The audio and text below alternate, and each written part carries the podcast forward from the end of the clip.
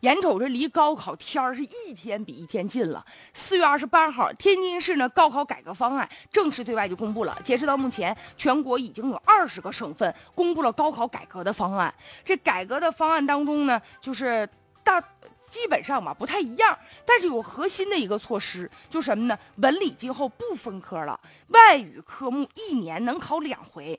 然后逐渐就取消呢高考录取的批次，哎，这确实是一个亮点。你比如说，现在扩大学生的选择的权利，包括学生就选哪个学校的权利。所以高考改革现在能不能步子再大一点、大胆一点啊？特别是关于这个高考按批次录取这个事儿，一直以来啊，大家都有这样的呼声，是因为高考嘛，按照这个呃按批次。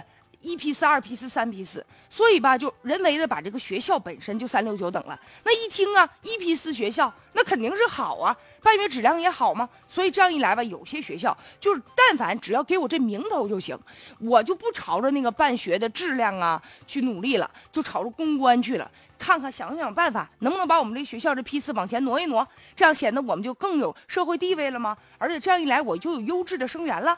而且吧，有的地方就有啥呢？在基础教育领域啊，就形成一种名校的情节了。不少的地方就把一本率作为呢考核的一个重要的指标了。就在二零一五年呢，咱们国家这个高等教育的毛入学率已经达到百分之四十了，在二零二零年的时候将达到百分之五十。那你想这个录取的比例相对多高啊？所以说呢，咱高等教育将进入到一个普及化的时代了，已经不是像原来这个十里八村要一个考上大学的，觉得那都是，哎呀特别荣耀的事儿。现在不是，考上大学的人越来越多了，但是就看你考上哪个大学。